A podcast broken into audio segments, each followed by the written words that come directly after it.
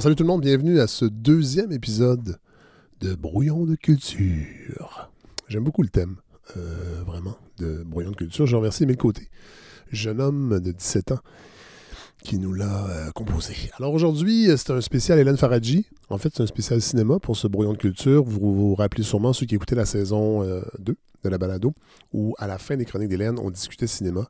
Et euh, au fil du temps, ce sont devenus, parmi moi en tout cas, mes moments préférés de la balado. J'aime toutes de cette balado de Fred Savard, mais les discussions cinéma, j'adorais ça parce que c'était vraiment fait euh, à la bonne franquette, euh, on se prend pas la tête, on a juste envie de parler de film. Moi, je connais pas vraiment le cinéma, je suis un cinéphile modéré. Hélène est une spécialiste, donc c'est d'autant plus intéressant. Euh, on n'essaie pas de se voler la vedette dans nos critiques et tout ça. Alors, cette semaine, on commémore le décès de Jacques Godin en parlant d'un film emblématique dans lequel il excelle. On va parler également de Louis de Funès, mais d'un film peut-être méconnu de la cinématographie de Louis de Funès. Et on va parler d'un film de Marielle Hemingway, un film un peu euh, ben, très oublié, plus qu'un peu, que je trouve quand même intéressant. Un film sportif. Euh, les films sur le sport sont rarement bien faits. En fait, l'aspect sportif en tant que tel, euh, souvent c'est la trame narrative euh, secondaire ou en tout cas sous-jacente, soit une histoire d'amour ou de rivalité, tout ça qui prend le pas sur le, côté réaliste de l'événement sportif en lui-même. Et Personal Best c'est peut-être une exception à ce niveau-là. Évidemment, il y a des défauts. On va en discuter euh, avec Hélène Faradji, qu'on rejoint euh, dans quelques instants. Juste avant, euh, je vous remercie encore les donateurs et donatrices de la balado parce que ce projet-là de brouillon de culture, on le fait pour vous. C'est vraiment un remerciement. et aussi parce que j'aime ça, parler de culture et que je trouvais que des fois dans la balado régulière de, de Fred Zavard, c'était peut-être moins pertinent parce qu'on parle plus d'actualité. Euh, et d'ailleurs, je vous dis tout de suite que l'épisode 3 de Brouillon de Culture, on va parler d'un album, un chef-d'œuvre euh, méconnu de la musique québécoise, Le Trésor de la langue de René Lucier, sorti en 89. Euh, j'ai envie de vous en parler, j'ai envie que vous découvriez, découvriez cet album parce que quand j'en parle autour de moi, je me rends compte que peu de gens le connaissent et c'est vraiment un objet culturel incontournable. Du paysage québécois. Et on va parler avec le libraire Éric Simard. On va parler polar, euh, un, genre que j'ai découvert il n'y a pas si longtemps, que je snobais un peu, je dois l'avouer. Et on va, avec Éric, euh, discuter et, de, vous suggérer aussi peut-être des, des, titres de polar intéressants qui sortent un peu de ce qu'on entend habituellement, parce que c'est un genre foisonnant. Il y a beaucoup de sous-genres dans le polar, chose que j'ignorais. Et euh, ben, j'avais envie qu'on en discute avec euh, le libraire Eric Simard. Mais pour l'instant, on va rejoindre Hélène Faradji pour parler cinéma. Encore une fois, merci tout le monde. À très bientôt. Good morning, Vietnam! You talking to me? Go ahead. Make my day. Ah, c'est le retour de ce petit jingle qu'on aimait tant l'an dernier, mais que ah. maintenant, nous allons euh, entendre seulement dans les épisodes de Brouillon de Culture. Salut Hélène! Salut Fred, comment ça va? Ah, ça va très bien, content de vous retrouver euh, pour parler cinéma. Oui, euh, on l'avait pas fait encore cette saison. Là, on le fait dans, le, dans le, contexte de Brouillon de Culture. Je n'ai parlé un peu, je pense, euh, du. Ben, on, va pas commencer par ce film-là. On va commencer par, bon, Jacques Godin, qui est euh, décédé cette semaine. Ben euh, oui. Ouais, voilà. Grand acteur, évidemment. à la télé. Oui, voilà. allez-y. Immense, immense acteur de, théâtre et de télé, mais quand même qui a marqué le, cinéma québécois aussi. Oui, tout à fait. Et là, bon, tous les médias ont fait leurs hommages. Et là, on devait parler d'un autre film, de L'Avare, de, de, de, Molière, en fait, fait par Louis de Funès. On va en parler mm-hmm. après, mais c'est un peu la même, la même thématique, c'est-à-dire adaptation théâtrale au cinéma. Exact. Euh, il n'y en a pas eu des tonnes. Euh, non. Me semble. Dans le cinéma québécois, non, il n'y en a pas eu énormément, en tout cas avant. Euh, Being at Home with Claude, mais ça c'est un peu. Ben, en fait, c'est la. Je, je, disais que c'est la troisième. Il y en a eu seulement trois. Ouais, mais c'est une erreur en fait. Ah euh, pour avoir fait. Mais... Ouais, j'ai lu la même chose, mais je suis allée vérifier parce que ça me semblait. Euh, On parlait de Ticoc, peu... Grâce Gélina. Exact. Les Beaux Dimanches de Marcel Dubé. Voilà, donc déjà, il y en avait trois avant euh, Being at Home. Puis après ça, il y en a quand même eu beaucoup. Puis il y a eu Aurore aussi, l'enfant martyr. Mais ça, c'est une pièce de théâtre, Aurore, à l'origine? Oh, ouais, à Ah. l'origine, ouais. Puis bon, et après, on en connaît quand même euh, quelques-unes. Oui, oui. Monsieur Lazare, Incendie, euh, Cheech, Littoral, La face cachée de la Lune, Les voisins même, à sa façon. Non, mais attendez, Hélène, Euh, je pense que. oui. On a lu, bon, on va le dire, on l'a lu sur Wikipédia.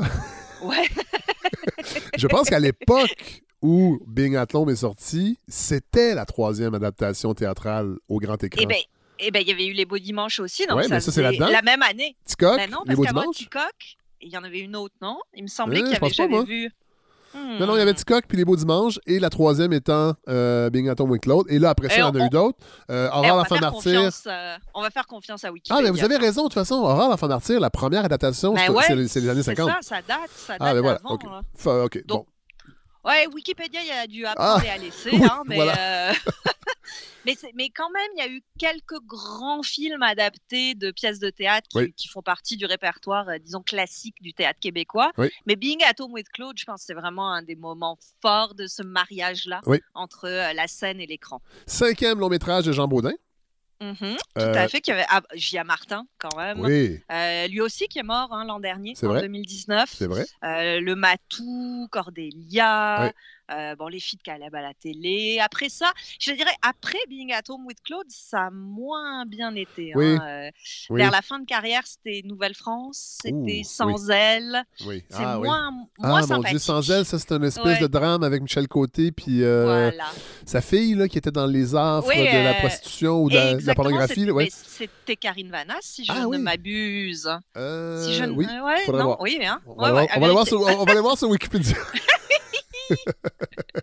bon, Mais bref, euh, parlons de ce film. Voilà. Being at Home with Claude, ben, c'est évidemment l'adaptation de la pièce de théâtre de René Daniel Dubois, euh, qui avait été jouée au Katsu. Puis c'est surtout un face-à-face. hein, Oui. Vraiment, je sais que d'habitude, quand on parle d'adaptation euh, théâtre-cinéma, on est souvent dans la crainte du théâtre filmé. Oui. Mais en même temps, ce film-là réussit à s'extirper un peu de ça parce que on, on ajoute à la pièce de théâtre des flashbacks qui vont nous raconter l'histoire du personnage joué par euh, Roy Dupuis. On va comprendre un petit peu mieux. Exactement. Donc là, on va tomber dans du noir et blanc, grosse stylisation, qui ramène un peu l'idée de la mise en scène de cinéma. Mais Ouais. grosso modo, c'est vraiment principalement euh, le face-à-face Euh, entre Jacques Godin et euh, Roy Dupuis. Si tu veux, euh, si vous voulez, oui, on vous voit Oui. à la balado. On va Bah aller écouter oui. un petit extrait, justement. Avec plaisir. prendre des grandes marches. Ça, je me sentais aussi éveillé, mais moi, j'étais fatigué, puis je pouvais dormir. Puis, hein? T'étais rendu assis sur un belvédère. J'ai eu peur. De quoi? Hein? De quoi t'as eu peur? Si t'as eu peur, pourquoi tu nous as appelés? Pourquoi t'as pas sacré ton camp? Pourquoi t'as appelé au quartier général de la police pour dire qu'il y avait un cadavre dans un appartement de la rue Casgrain? Pourquoi t'as appelé une heure après pour dire que c'est toi qui l'avais tué? Si t'as eu peur, pourquoi t'as fait ton vierge de numéro au téléphone pour nous obliger à venir ici, t'en rencontrer? Comment t'as fait de voler les clés de juge de l'homme? Pourquoi t'as exigé qu'on vienne te chercher ici? Pourquoi t'as appelé le journal de Montréal? Pourquoi tu veux pas dire ton nom? Ah ouais, continue! Alors, voilà. Euh, Intense. Tout est là. Intense. Et là, on sent évidemment le Ouais. pe- le, personnage de, de Jacques Godin, qui est un policier euh, ben, qui n'est pas très ouvert d'esprit euh, à, Non, des, à mais des on- réalités autres que celles qu'il connaît. Mais ça. plus le film avance, euh, plus il va y avoir ouverture aussi et dialogue, évidemment. C'est- la Ouais. beauté du dialogue. Et, et plus on va comprendre aussi que le personnage, ben, le- la la fonction de flic impose une distance par rapport à ce qu'on vit, et que, en fait, à un moment donné, ce personnage-là va nous expliquer que il n'a pas le choix de rester froid par rapport aux, aux suspects, par rapport aux gens qui l'interrogent, parce que ça lui brise le cœur. Ouais. Parce que il aurait envie de les prendre dans ses bras pour les consoler, Ouais. parce qu'il sait la douleur, il sait la souffrance, il sait la misère, Ouais. mais que pour faire son travail, mais il n'a pas le choix d'être dur, il n'a pas le choix d'être dans le rejet de l'autre, mais que ça, aussi, ça lui brise le cœur. C'est c'est pas le rôle le, le plus facile dans le face-à-face. C'est-à-dire que le rôle le plus payant, c'est évidemment Roy Dupuis, Oui. hein, euh, qui joue ce jeune prostitué qui est accusé de meurtre, en fait, qui s'accuse lui-même de meurtre, hein, qui Ouais. va dire ben, j'ai tué quelqu'un, puis tout l'enjeu de la, pièce et du film, ça va être de comprendre Et- ce qui s'est passé. Il faut quand même le dire, euh, à l'époque, euh, Roy Dupuis est déjà connu. Euh, Ouais. Il a joué dans les filles des filles Caleb. Oui, c'est Ouais. ça, hein? Oui. Oui, oui, tout à fait. non, des fois, c'est dans les dates. Et bon, c'est quand même audacieux pour quelqu'un qui se présente comme un ben, ben, qui se présente, qui est, qui est euh, reçu et on le considère comme un bel art, comme un sex symbole même, Exact. et qui euh, accepte euh, de jouer le rôle d'un homosexuel en 92. Rappelons-le, je sais qu'aujourd'hui ça peut paraître, ça, hein? on était en 92, c'était quand même audacieux de la part de Roy Dupuis. Oui, puis 92, c'est les années SIDA. hein. Oui. C'est vraiment les années où Tout l'homosexualité est stigmatisée, Ouais. où euh, on voit ça assez mal. Bon, il y a quelques films qui en parlent dans ces années-là. Je me souviens des Nuits Fauves en France. Ah oui, Euh, je me souviens. Philadelphia, ça doit aussi Oui. être dans ces années-là. oui, Mais c'est vrai que pour les acteurs, interpréter ce genre de rôle, ben, ça vient avec un, un- un danger pour l'image publique. Puis Roy Dupuis, c'est vrai, il faut lui reconnaître ça. Et- Il a vraiment été euh, impeccable du début à la fin. Puis il interprète ce rôle-là avec tellement d'intensité. ouais, oui. C'est très frontal en fait. Tu sais, Philadelphie hyper frontal. avec ouais. Tom Hanks, euh, oui. euh, C'est l'émotion. C'est Ouais, ouais, l'émotion, la- mais, là, on est frontal, euh, c'est même assez graphique. euh, et il y y a- y une- y a passion, en fait, Exact, c'est dans, dans- dans le jeu de rôle. Ah oui, tout à fait, tout à fait. Ouais, il y a- il y, a une sensualité, on sent que c'est de l'amour, c'est de la passion, c'est du désir, c'est pas quelque chose d'aussi sordide qu'un prostitué a tué son amant. Là, fait. ça va beaucoup plus loin que ça.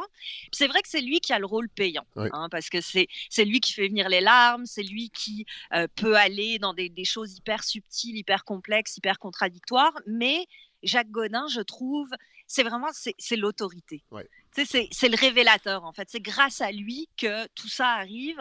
Et peu à peu, on va découvrir son cœur. Et je trouve que, oui, c'est une adaptation pièce d'une pièce de théâtre, mais je le, met, je le comparais peut-être plus au grand film de Face à Face. Oui. Tu sais, où tu as deux personnages, puis l'un et l'autre euh, se font aller dans des dimensions qu'ils ne veulent pas nécessairement arpenter.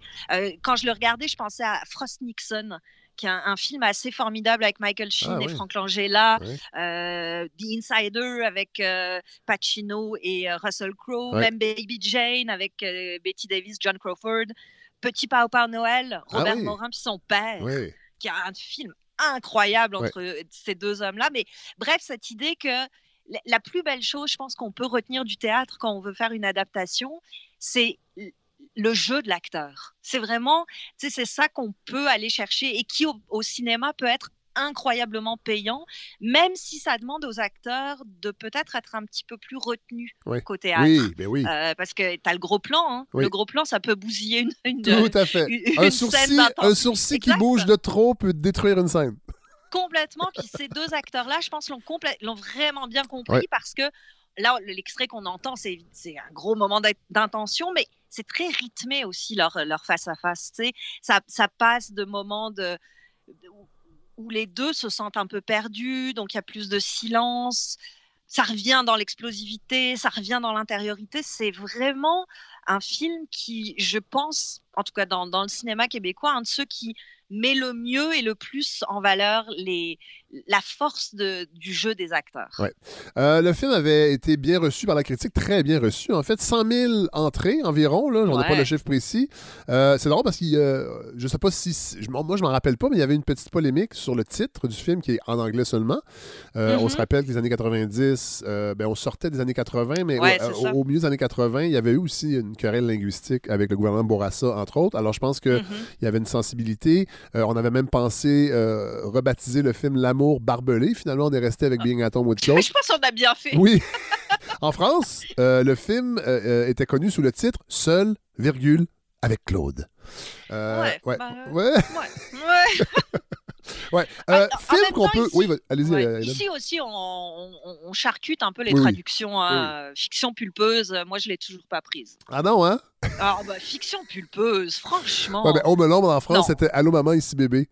Oh, Ah non, non, c'était euh, euh, Look- Who's Talking. ah, bah voilà. Allô, allô maman, ici bébé. Ça, ça passe pas. Euh... D'ailleurs, c'est pour ça que vous avez quitté la France. hein, C'est pour les mauvais. les- les Exactement. mauvaises Ouais, ouais, ouais, tout à fait. traductions de Ouais. Ouais, ouais, ouais. Ouais. Euh, mon Dieu, qu'est-ce que je voulais dire? Ah oui, un film qu'on peut revoir, parce que ça, c'est un... Bon, moi, j'en ai parlé sur d'autres tribunes, j'ai déjà parlé ici, mais les films québécois des années 80 et même 90 sont à peu près introuvables, à, à part si Éléphant a décidé de le numériser. Voilà. Euh, et euh, moi, je pense à Pouvoir intime, entre autres, qui est un excellent film québécois qu'on ne Tout peut pas revoir aujourd'hui. C'est très difficile et il y en a plein a A- d'autres. avec, Jacques, avec Jacques Godin aussi, d'ailleurs. Euh, oui, c'est vrai. Ben mon ouais, Dieu, ben, ben oui, c'est vrai qu'il faisait Ben le oui. père. Ben, en oui. fait, le bandit qui perd son fils. Et- Ben oui, mon Dieu, c'est vrai ça. Exact. Ah, ben, Ben bravo. J'ai j'ai revu le film, j'ai même pas allumé. Euh, euh, donc, ce film-là, on peut le revoir. Oui, tout à fait. On peut le revoir en version numérique. Donc, euh, il est sur iTunes, il est sur Donc, on peut le louer. On peut le louer et l'acheter. Ceci dit, je suis allée vérifier et ce film, Being at Home with Claude, avec tout le succès qu'il a eu avec Ouais. ses performances-là, eh ben, il a jamais été édité en DVD. Donc Ah pour les amateurs de support physique, ben, c'est Ah, raté. mon Dieu, ça, malheureusement. c'est- ça, ça m'étonne. Ben, c'est quand même assez spécial de se dire que les monuments de notre cinéma, Ouais. il y a eu toute une période où Ah, la ça- numérisation existait même pas. C'est un gros problème. Ben, ouais, c'est vraiment un gros problème. Puis je- en tout cas, je sais pas si ça se pourrait de réimprimer certains DVD, mais celui-là pourrait faire partie de la liste, c'est sûr. Et sincèrement, euh, je sais que François Legault aime bien parler de ses lectures, puis euh, Nathalie Roy aime Ah! bien dire que ce gouvernement-là est un gouvernement de culture, qu'on aime la culture, qu'on trouve ça important. Je ne comprends pas qu'on laisse euh, la numérisation du patrimoine cinématographique entre les mains d'une compagnie comme Québécois. En fait, entre les mains d'une compagnie, point.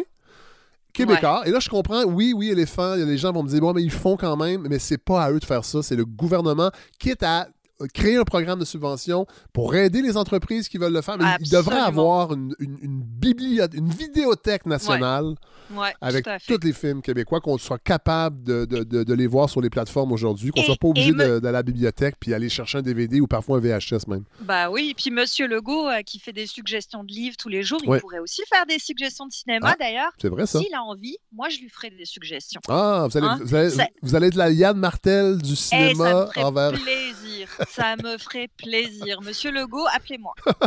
Bon, j'envoie un, un autre extrait. On va rester dans l'adaptation cinématographique de théâtre, mais on va, euh, on va faire un grand bond de l'autre côté de l'Atlantique. Les choses les plus sacrées ne sont plus en sûreté En quelles espèces était cette somme?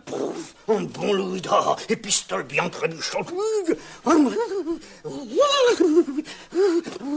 Qui soupçonnez-vous de ce vol? Tout le monde Et je veux que vous arrêtiez prisonnier la ville et les faubourgs Il faut, si vous m'en croyez, n'effaroucher personne et tâcher doucement d'attraper quelques preuves, afin de procéder après par la rigueur au recouvrement des deniers qui vous ont été pris. Je m'en vais revenir. Comme les gorges tout à l'heure. Comme on lui fasse griller les pieds. Comme le mettre dans l'eau bouillante. Et comme le pain au plancher. Qui? Celui qui m'a dérobé Non, non, monsieur. Je, je parle d'un cochon de lait que votre attendant me vient d'envoyer. Et je vais vous l'accommoder à ma fantaisie. Il n'est pas question de ça Bon, le- Voilà, monsieur a dit- L'extrait est un peu long, mais euh, ça valait la peine. Euh, Donc, c'est. euh, là, on a entendu plusieurs comédiens, entre autres Louis de Funès et Michel Galabru. Euh, C'est L'Avare. Oui. Donc, euh, adaptation L'Avare. de la pièce de Molière, sortie en, euh, produit en 79, sorti en 80. Euh, parlez- Parlez-nous de tout ce à fait. film un petit peu. Ben, en fait, euh, c'est un, rêve de longue date de Oui. Louis d'interpréter euh, l'avare. Il veut absolument jouer Harpagon. Euh, En, en fait, Hélène, je me permets, c'était un, un rêve et au théâtre et au cinéma qu'il voulait faire. Et, ça date des années 50, là, les, les tentatives au théâtre euh, en premier, après ça au cinéma, mais c'est vraiment un long, un- un- un- comme vous l'avez dit, un vieux, ça- vieux, vieux rêve. Un vieux rêve, ça l'a toujours allumé. Ben, en fait, c'est drôle parce que quand, tu- quand on regarde tous les personnages qu'a interprété de Funès, Oui.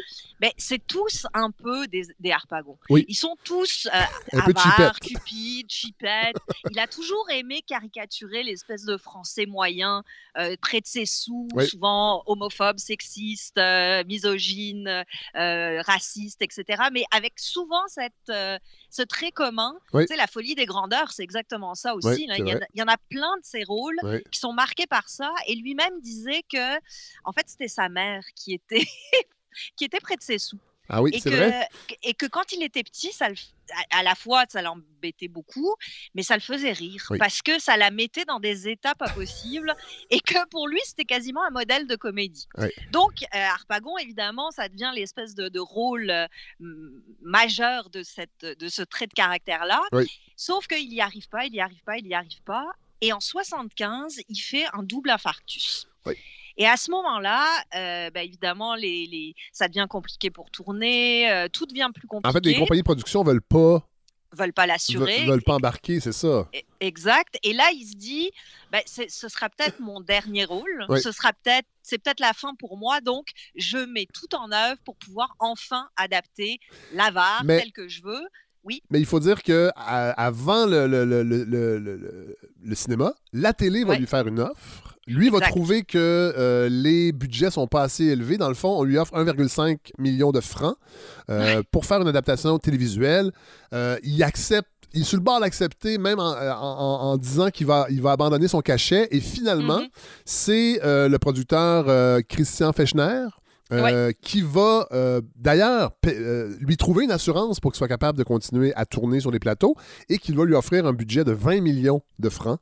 Donc, fou, hein? ouais, ouais, beaucoup plus, 13 fois plus à peu près que, que- que la télé, pour en- enfin faire l'adaptation cinématographique. Et c'est lui, entre autres, qui, va, être, qui, va, qui va la réaliser en plus. Voilà, bah, en fait, il va mettre en scène. hein. C'est-à-dire Oui. qu'il va s'occuper vraiment de trouver les acteurs, de faire la- le casting, La direction artistique, en en, partie. la- exact. Les- des et décors. il va il va s'associer à Jean Giraud, Oui. qui est son réalisateur fétiche. Oui, C'est lui qui a fait toute la série des gendarmes, les euh, Charlots. qui a fait Pouic Pouic, les Charlots, Oui. exactement. Donc, il y a beaucoup, beaucoup tourné avec De Funès d'ailleurs, qui va mourir de la tuberculose, j'ai appris ça euh, en, fou, en ouais. préparant, ouais, pendant le tournage du Gendarme et des Gendarmettes, que j'avais vu au cinéma euh, à l'époque, Et- à l'âge de 12 ans. Un grand, euh, peut-être pas l'un des meilleurs de, de Louis Non, Funès, pas- mais bon. pas- mais c'est- drôle d'ailleurs parce qu'il retrouve beaucoup, beaucoup des gens de Ben oui. l'équipe des gendarmes. Ben, les gendarmes on sont dans, dans la barre, oui. Exact. Les gendarmes sont là. Il y Galabru. a évidemment Cla- Claude Jansac, Ja- Galabru, sa femme euh, Claude Jansac qui est là aussi. Oui, c'est vrai. Donc, euh, donc il y a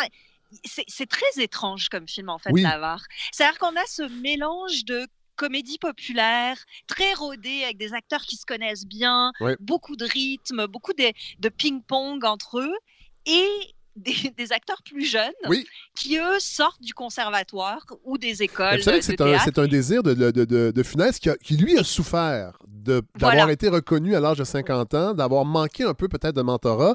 Et il s'est dit, moi, en tant que réalisateur, je vais donner la chance à des jeunes. Donc les jeunes sont là, sauf que ils ont cette espèce de jeu très théâtral avec, avec la diction super marquée, très ouais. intense, et ça crée une espèce. T'as l'impression qu'ils jouent pas dans le même film. C'est Tout vrai. le monde. Donc t'as as, d'un côté les, les- les acteurs plus aguerris qui Ouais. eux en fait, font ressortir le côté farce de, de la pièce de Molière. Oui.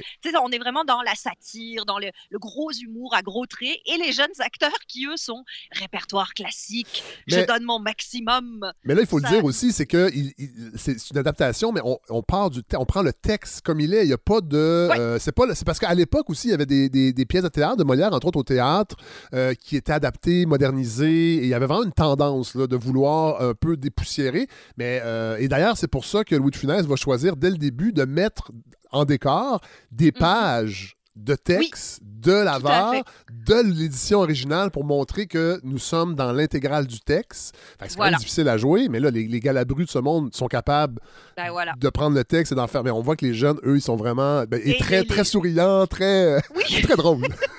Oui, c'est assez drôle. Mais ce qui est intéressant, c'est que, bon, il y a quand même. Toutes les scènes en intérieur font très théâtre filmé. Oui. hein. on est vraiment dans des décors un peu carton-pâte, très peu de mouvement. Mais dès qu'on s'aventure dehors, euh, là, on sent que la mise en scène devient un peu plus cinéma. Oui. Et ça crée un espèce d'objet un peu hybride avec des adresses aux spectateurs. C'est Donc, vrai. que- de Funès qui regarde directement la caméra puis qui Oui. dit des, des passages de texte. Ils veulent Euh, me dérober, mais, mais c'est ça. Exact. oui, c'est ça. Puis qui fait des grimaces, puis qui s'amuse beaucoup. Tu as à un moment donné des, des chevaux qui sont dessinés, puis c'est par Uderzo, Oui, donc le, le papa d'Astérix, Oui. euh, qui viennent un peu casser ce côté théâtre classique. mais d'ailleurs, Galabru, euh, Galabru va dire que lui trouvait que c'était une mauvaise idée, mais il a pas osé le dire parce qu'il disait, et d'ailleurs, les critiques vont dire ça, euh, c'est qu'on a essayé de faire d'une d'une farce un texte de Molière, puis ça marche jamais parce que, ben, en fait, les, les- ceux qui n'ont pas aimé le film, parce que les critiques ont été mitigées, mais on disait, Ouais, ouais. Euh, de Funès essaie de faire une comédie populaire avec un texte qui se suffit à lui-même, dans le fond. Alors, les effets, les effets comiques n'étaient pas nécessaires et, et, et Galabru est un peu d'accord par rapport, entre autres, à l'utilisation des dessins du Derzo pour le, le cheval.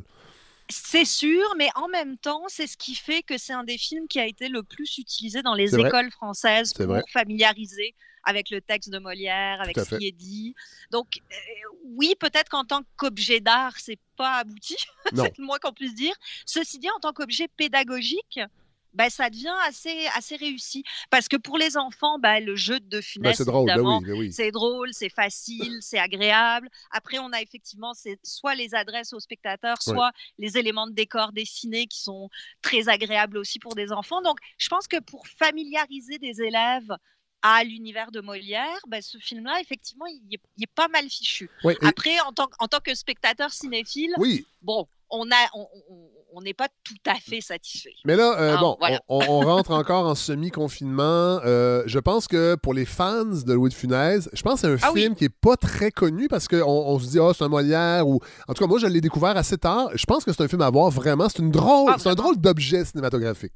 Oui, puis j'en rajoute deux euh, tant qu'à faire. En fait, il y en a Oui. un que j'ai pas vu, mais qui m'intrigue beaucoup parce qu'en faisant mes recherches, je me suis rendu compte qu'il y avait une autre adaptation de Molière par un comédien, c'est Le Tartuffe, Ah oui? par et c'est par et avec Gérard Depardieu. Ah oui? Et Oh. ça, je suis très très très curieuse. Quelle je année? vais essayer d'y jeter.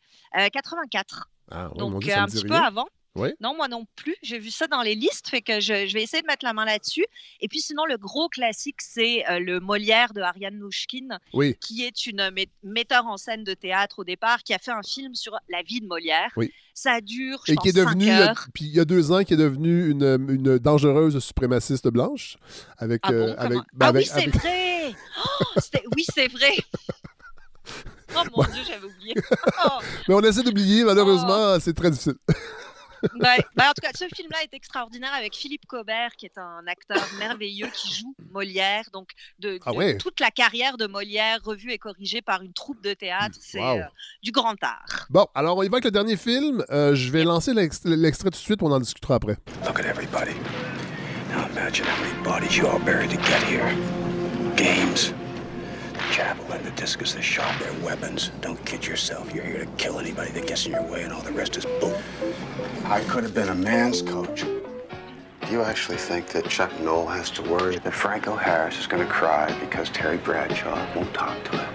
Jack Lambert. Alors, des petites références au, euh, à la NFL, aux Steelers de Pittsburgh euh, Ouais. de l'époque. Bon, euh, le film vous dit rien, les gens sûrement à la maison, à moins que vous soyez des cinéphiles assez avertis. Euh, on- Mm. Je vous explique le, concept, le, le- le- le contexte, pourquoi on parle de ça. Cet été, je suis allé à Picton. J'étais un des derniers Québécois à ne pas être allé euh, à Sandbanks. Et euh, bon, il y a beaucoup d'antiquaires. euh, et avec mon amoureuse, on a fait, on était en voiture et on avait du temps. En fait, je- on a eu plus de fun dans les antiquaires que sur la plage. Bon. Il y avait trop de monde. Euh, et, je tombe à un moment donné sur. C'est vraiment, c'est des granges, là. Il y a du stock, c'est incroyable. Et je tombe sur une collection de Playboy. Des années Mhm. 80, j'en prends seulement un, évidemment, je me garde une gêne, euh, puisque je suis un allié du Bah oui, féminisme, il paraît. Évidemment. Euh, Mhm. Et euh, j'en prends un au hasard, vraiment. Et là, dans l'auto, mon amoureuse le feuillette, tout ça. Et là, je me rends compte que c'est Marielle Hemingway qui est sur la page couverture et qui est là pour Mhm. parler d'un nouveau film qui s'appelle Personal Best. Et au début, bon, ça m'intéresse plus ou moins. Mais bon, on feuillette ça parce que c'est un objet culturel quand même. 82. Pas, pas tant de photos, cela dit. Ah non? Non, non, Ah vraiment oui, pas. on le, on le lit pour les textes. Oui, Non, mais, non, mais c'est mon amoureuse qui, a- qui, qui était très surprise parce qu'elle avait jamais feuilleté euh, de Playboy parce que ça n'existe plus vraiment. Euh, elle a dit Mon Dieu, je suis étonné. Je pensais qu'il y avait bien plus de photos de nudité que ça. Il n'y en a pas tant que ça. Mhm. Et il y a vraiment, pour vrai, beaucoup, beaucoup de textes. Et il y a une entrevue avec, euh, avec Marianne Hemingway que moi, je connaissais. Euh, pas vraiment, à part pour Man- son rôle dans Manhattan, où elle joue Voilà. l'amoureuse de 16 ans de Oh, Woody Allen. Mon Dieu, oui. Bon. Mais non, c'est terrible. Ça reste un beau film, Manhattan. Oui. Ça reste un film formidable, Oh oui. mais c'est vrai encore le le recul, avec le recul, puis tout ce qu'on sait, Oui. c'est sûr que voir Woody Allen s'amouracher d'une petite fille de 16 ans, Cela ben, dit, cela dit, dans Manhattan, il veut se séparer d'elle, puis c'est lui Oui. qui dit que ça n'a pas d'allure, puis c'est elle. Sauf que, bon, on comprend, Ouais, ouais. on comprend l'intertexte, là. Euh. Donc, je me suis dit, Colin, j'achète un, un Playboy usagé avec ma personal best, je vais le regarder, ce film-là. Et là, je tombe Ben ouais. sur ce film-là, et, et finalement, je me rends compte que c'est un excellent film. Ben, Mhm. excellent film. Moi, je trouve. Mm. euh, Mm. à, à- à- à quelques niveaux. Euh, En fait, je trouve que ce qui est bon, c'est que c'est un film sportif. euh, Ouais. Et les, les films sportifs sont souvent, sur le plan du scénario, sont souvent euh, mal faits pour Ouais. euh, parler d'un événement sportif. Et là, je, je- je- je- vais résumer le, le scénario.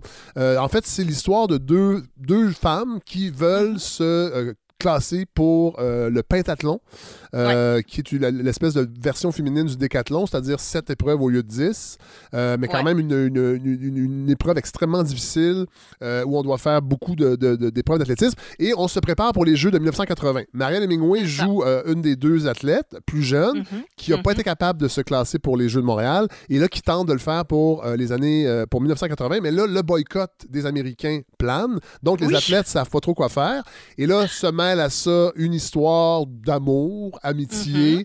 euh, relation aussi d'autorité avec les coachs et finalement Ouais. le- le- la- le- le- la- vers la fin du film quand on, on- on- on tente de voir si elles vont se classer c'est vraiment bien fait c'est Oui. on parle intelligemment du pentathlon des, des épreuves ce qui est assez Mhm. rare dans les films euh, sportifs Oui, c'est vrai. Puis on parle aussi intelligemment d'une relation entre deux femmes. hein. Oui, c'est vrai, ce ça. Qui est... Et c'est pas traité comme un événement spectaculaire de oh, mon Dieu, deux femmes. il n'y a pas trop de male gaze Bah, bah, ça, c'est un autre problème. Ça, on va y revenir tout à l'heure. Ben, moi je trouve qu'il n'y en avait voulez pas, y en avait Ah, pas ben- autant que j'aurais Ah, j'avais non, peur qu'il y en non. avait plus que ça Et moi, ça m'a posé problème. Ah ouais? pour... ah ouais, ouais, ouais, vraiment, euh, à un moment donné, il y a une... En fait, j'ai ri parce que il y a un problème avec l'usage du ralenti dans ce film-là. Ah oui, non, non, ok, euh, je comprends. ça- ça- Non, ok. Ce que je veux dire, c'est que parce que la relation euh, entre, entre les deux femmes, euh, elle Oui, n'est pas elle est tout le long du film. Et je trouve que là, il y a. Il n'y a pas d'exploitation de scène amoureuse. Non. Mais c'est vrai que l'aspect physique, sueur, nous nous entraînons, là, oui. Ben, là, là, là, il y a le- du male gaze. là. c'est parce qu'on on comprend qu'on veut exalter le côté athlétique Oui. des corps. On le Oui. comprend très bien, mais très souvent, ça vient aussi avec un Ouais. male gaze très prononcé. Et je me rappelle en particulier de la scène où elle s'entraîne pour euh, le saut en hauteur. Oui. Et, et- ah, c'est horrible. Et Robert Town décide de filmer non seulement au ralenti, mais filme aussi de façon frontale l'atterrissage dans Ouais, le tapis. ouais, Et donc, qu'est-ce qu'on voit? C'est une succession de fourches au ralenti avec plus ou moins des poils qui dépassent. Et il y en a une bonne dizaine. Et tu te dis, mais Ah, ben ça, pourquoi non, il fait- non, mais attendez, si les poils dépassent, ça, c'est un statement. Ça, c'est bien, ça. Ça, c'est de la non, Aujourd'hui, non, mais aujourd'hui, c'est bien. Non, y a- non c'est pas bien. C'est pas bien, Fred. Euh, ça marche pas, ça ne sert à rien. Ben, on, peut- on Honnêtement, peut plus ce- rien filmer. Non, mais attendez, ce film-là, il dure 2h05. Oui. Sans les ralentis, il fait 45 minutes. hein. Ah, peut-être. Ouais, hein. ouais, ouais, ouais. À un moment, puis bon, on Mais- a mais- quand même une, une succession de scènes de sauna aussi où toutes Ah, les ça, athlètes féminines sont tout nues. Ça, cela dit, il y, y a- y une certaine diversité des corps, quand même. Oui, ça c'est Non, mais faut le dire. Là. Je, je comprends qu'on voit, on voit, on voit des, des- des- de la sueur puis de, de la peau, là. mais et, et c'est très casual. là. Il y a pas de, on n'est pas tout le temps dans la séduction. euh, Non, pas fait que du tout, Moi, c'est pour ça que je même, trouvais que ça, m'a- ça- je trouvais que c'était quand même, il y avait quelque chose d'un peu moderne quand même là-dedans. Ben, en fait, ce que j'aime plus euh, que les erreurs, disons, les maladresses Ouais. de filmage, c'est la façon dont c'est écrit. C'est-à-dire Oui. que cette relation entre les deux femmes, elle est très complexe. Pourquoi? Parce que elles sont attirées l'une par l'autre, Oui. elles ont du désir l'une pour l'autre, mais en même temps, elles sont rivales parce qu'elles convoitent une Oui. place dans cette équipe olympique Voilà. euh, qui fait en sorte qu'il faut qu'elles s'entraident, mais en même temps, il Et il y a un rapport que hiérarchique entre les deux parce Et il que y a un rapport exactement. il faut le a dire, une euh, Patrice Donnelly, celle qui joue, c'est la- une vraie athlète. c'est une hein. vraie athlète, c'est pas une actrice. Là. Exact. Oui. Non, non, c'est une vraie athlète. Et Qui a joué dans d'autres il films la- après. Euh, ouais, mais ça n'a American, pas été une Amer- carrière. American euh, Anthem, entre autres, en 86. ça. Ouais, c'est ça. c'est pas une carrière fulgurante. d'ailleurs, Mais bon. Non, non. Dans ce film-là, ça marche bien parce Oui. qu'elle joue son rôle. Tout à fait. Et donc, on a vraiment ce rapport de la jeune fille qui arrive candide, naïve, l'autre qui est plus expérimentée, qui a envie de faire une place à son amoureuse, mais qui en même temps sait que si elle lui fait une place, perd un peu de la sienne. Ouais. Avec, on rajoute par-dessus ça le coach qui lui joue un peu à la préférée, hein, c'est-à-dire Ouais. qu'il en choisit une, après il choisit l'autre. Et ça d'ailleurs, bon, euh, c'est les années 80 et il y a des choses qui aujourd'hui seraient dénoncées. Vrai. Euh, parce que ce coach-là, bah, il est très touchy-touchy hein, Oui, quand même. Il, oui. euh, il leur claque les fesses, Oui. euh, il s'occupe d'elle un petit peu trop près. Donc, Oui. on sent qu'il y a quelque chose d'un peu malsain, mais on n'est pas encore dans Mais la dénonciation. Ça serait est- dénoncé, mais en même temps, on sait que ça arrive encore. Exactement. Fait que peut-être. Ouais, exactement. Fait que- Et on sent, on sent aussi l'emprise sur les filles. C'est-à-dire que euh, il leur fait bien comprendre que si, euh, si elle, elle proteste trop, ben, tant pis pour elle. Ouais, hein. ouais. Il y aura une place pour quelqu'un d'autre. Oui, puis euh, eux, grâce à leurs enseignements, ils vont les propulser au firmament euh, des médailles d'or et ils jouent beaucoup là-dessus. c'est- ouais. C'est bien foutu, mais ceci dit, euh, il y, a, il y a une personne derrière ce film, c'est Robert Town. Bon, ben c'est ça. Qui est le important. scénariste, qui est le Voilà. producteur et qui est le réalisateur aussi. Et c'est une de ses rares réalisations, mais. Robert Town, c'est d'abord et avant tout un scénariste. Donc ça m'explique aussi pourquoi le film est bien écrit, mais Ouais. pas forcément bien réalisé. Ouais, voilà. Je pense, je pense qu'il y aurait peut-être il y aurait peut-être eu euh, bénéfice à se trouver un, un ami réalisateur. Ceci dit, Robert Town, c'est l'auteur de quelques-uns des plus grands scénarios du cinéma, cinéma américain. C'est Chinatown. Ouais. The Last Detail, c'est Shampoo, c'est Mission Impossible 1, Mission Impossible 2, Ah ouais. et c'est surtout un, c'est un script doctor. Ça, c'est une profession un peu bizarre. Qu'on n'a pas au Québec? Euh, c'est- c'est- Oui, On on, a-tu, appelle je ça sais- conse- on appelle ça conseiller à la scénarisation, mais c'est moins, c'est moins répandu. Non, mais ça et surtout, c'est ouais, un peu moins valorisé aussi. Ouais, Aux. États-Unis, c'est ce qu'on appelle des plombiers. Ouais. Donc, il y, a un script, un scénario qui fonctionne plus ou moins. On le met entre les mains d'un script doctor et lui va s'arranger pour que tous les fils soient reliés, tout soit bien euh, organisé pour que le film fonctionne à l'écran. Et Robert Town, c'est la main invisible derrière Bonnie and Clyde, Le Parrain, Parallax View, Marathon Man, Reds, Ah, etc., ouais. etc., etc. Donc, ce type-là a une, une conscience du scénario et des histoires qui est merveilleuse. Euh, c'est un des, un des meilleurs auteurs, peut-être un des plus méconnus, mais un des meilleurs auteurs du cinéma américain. Et je trouve que dans ce film-là, qui était un de ses projets de cœur, parce qu'il avait vraiment envie de le réaliser lui-même, ouais. on sent la patte du scénariste, mais effectivement, des fois, un bon scénariste, ça fait pas un bon réalisateur. Non, C'est effectivement. triste à dire, mais c'est pas les mêmes, c'est pas le même, euh, le, le même jeu de qualité. Ben, c'est pas le même métier. C'est pas le non, même. c'est pas le même. c'est- c'est. Exactement. Alors qu'ici, au Québec, on a tendance à valoriser les auteurs-réalisateurs. Et souvent, le, le- Et- le- le- le plan formel va peut-être être plus intéressant, mais le scénario va en Exact. pâtir un peu. Exact, alors que c'est deux métiers hyper Ben oui. différents. Puis c'est drôle d'ailleurs, la petite anecdote, c'est que euh, Robert Town, en fait, faisait Personal Best pour pouvoir réaliser le prochain film qu'il voulait faire, et c'était Greystoke. Ah ouais. Ah Donc, ouais. L'histoire de Tarzan, ouais. Ouais, ouais, ouais. Et, et alors, en fait, ça a tellement pas bien marché, Personal Best, qu'il a été obligé de vendre le scénario de Greystoke qu'il avait, euh, qu'il avait écrit. Ah, Et donc, c'est quelqu'un d'autre qui l'a réalisé. Mais au départ, c'était pour pouvoir faire ça. Ah bon, eh ben, Voilà. wow. Ben, bon, est-ce qu'on peut dire, je pense pas qu'on peut. En fait, moi j'ai envie de dire aux gens, parce que tu sais, Marielle Hemingway, par- ben, parlons un peu de Marielle Hemingway, parce qu'elle Oui. n'a pas eu une grande carrière de comédienne. Euh, je pense que, bon, c'était une, fille- une très belle fille à l'époque. Euh, C'est pas un peu pour Mhm. ça, je pense qu'elle a, elle a- et aussi par son nom de famille, parce que c'est la petite fille Ben oui. d'Ernest Hemingway. Évidemment. Et- Et que ça, ça- ça donnait un saut à tous ceux qui l'engageaient. Ça- C'est en fait. se- Oui, voilà, c'est l'ingénue, c'est la nymphette. Cela euh, dit, a- pour ce film, euh, et elle le dit dans l'entrevue, euh, elle s'est préparée, elle a, elle a- elle a fait exactement le même entraînement qu'une athlète de pentathlon Mhm. de l'époque. Elle a- Et, et- et, euh, et ça paraît aussi dans le film parce qu'il y, a Oui. y a quand même beaucoup de scènes d'entraînement qui sont quand même difficiles, puis on le voit à l'écran, puis elle là. Puis, euh, Et, oui, et d'ailleurs, c'est toujours un défi hein, dans les films sportifs. Oui. Parce que si vous voulez un très bon acteur, bah, vous prenez le risque qu'il soit pas un bon athlète et Voilà. donc de perdre un peu de vérité. dans l'ancien compte, euh, il y a plusieurs scènes Et- que le grand acteur l'a emporté sur l'athlète. voilà. Et sinon, bah, vous avez- eh sinon c'est l'inverse. Vous prenez des athlètes, mais qui sont pas nécessairement capables d'aller. Par exemple, Patrice Donnelly dans Oui. le film, bon. Oui, c'est limité. elle- elle- ouais, c'est ça. C'est pas, c'est- on n'est pas dans la nuance, on n'est pas dans la complexité.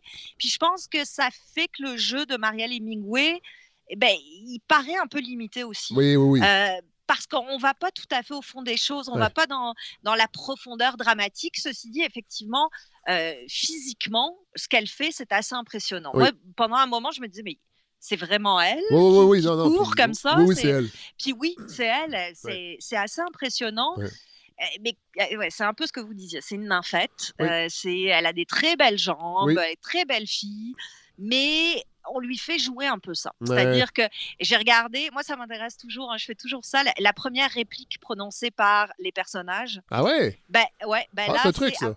Ouais, c'est un truc. euh, ben, moi, je trouve ça renseigne beaucoup en général. Comment on leur fait prendre la parole Oui. Qu'est-ce qu'on leur fait dire en premier? Ben. Son tout premier truc qu'elle va dire, c'est en pleurant I'm sorry, daddy. Oh boy. Je suis désolée, papa. voilà. Donc ça vous donne tout de suite le d'où elle part. hein? Ouais, elle part de là. Elle va avoir un arc euh, dra- dramatique qui est pas inintéressant parce que c'est vraiment l'innocente qui va peu à peu découvrir euh, les- ce que c'est que le monde du sport, ce que c'est qu'une relation amoureuse. Donc elle va se, se- elle va elle prendre un peu du galon au fil du film, mais ça reste quand même ce personnage de jeune fille très naïve euh, qui pleurniche beaucoup. hein. Elle pleure ouais. beaucoup, beaucoup, beaucoup pendant le film. Ouais. Euh, pas facile. et- Non, c'est pas facile pour la pauvre Marielle. Ce sera pas facile dans la vie non plus. hein. Non. Je crois que je crois qu'aujourd'hui elle fait des conférences puis du yoga. Ah si bon, comme, bien. comme bien des gens qui tournent moins ou qui chantent plus. Voilà. Ça a malheureusement pas été une grande carrière d'actrice, mais euh, ceci dit, moi, merci de m'avoir fait découvrir ce petit film-là Ben parce que c'est curieux. Puis je trouve que Voilà. la balado, la balado elle on peut faire ça, d'aller là, Ouais. puis là, les gens verront. Puis ce, ce- ce- ce film-là, euh, Personal Best, encore disponible. On peut l'écouter sur les plateformes, si Oui, la mémoire est bonne. Tout à fait. Voilà. Assez facilement. Et on fait une mise en garde aux gens. Si jamais un jour vous entendez que moi ou Hélène offrons des cours de yoga, c'est que nos, nos carrières vont très très mal. C'est que c'est fini. Merci Hélène. On se laisse sur un extrait qui va être une mission pour le. Parce que je voulais en parler euh, dans ce, brouillon de culture-là, mais on va se- on- ça va être partie remise pour peut-être le prochain. Je vous laisse sur un extrait de film. Vous allez avoir à le voir et on va en parler euh, la prochaine fois. Parfait. Demain à 11h, vous vous trouverez par hasard en bas de l'escalier de Diane. Le roi et quelques courtisans vous y surprendront. Ce sera à vous de jouer.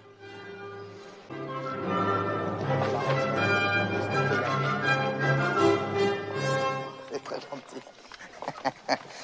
Madame de Blaillac, n'est-ce pas le jeune homme dont vous m'avez parlé? Monsieur Grégoire Ponce, le don de Malavoie, sire. Ça est bien. Monsieur, on dit que vous êtes un homme de beaucoup d'esprit. Si, Si. La comtesse de Blaillac ne tarit pas d'éloges. Montrez-nous un peu cela. Faites-nous un mot, là, au débeauté. Sur moi, par exemple. sire, le roi n'est pas un sujet. Le roi n'est pas un sujet. C'est admirable. Ce n'est pas un calembour, au moins. Non, Majesté, c'est un jeu de mots.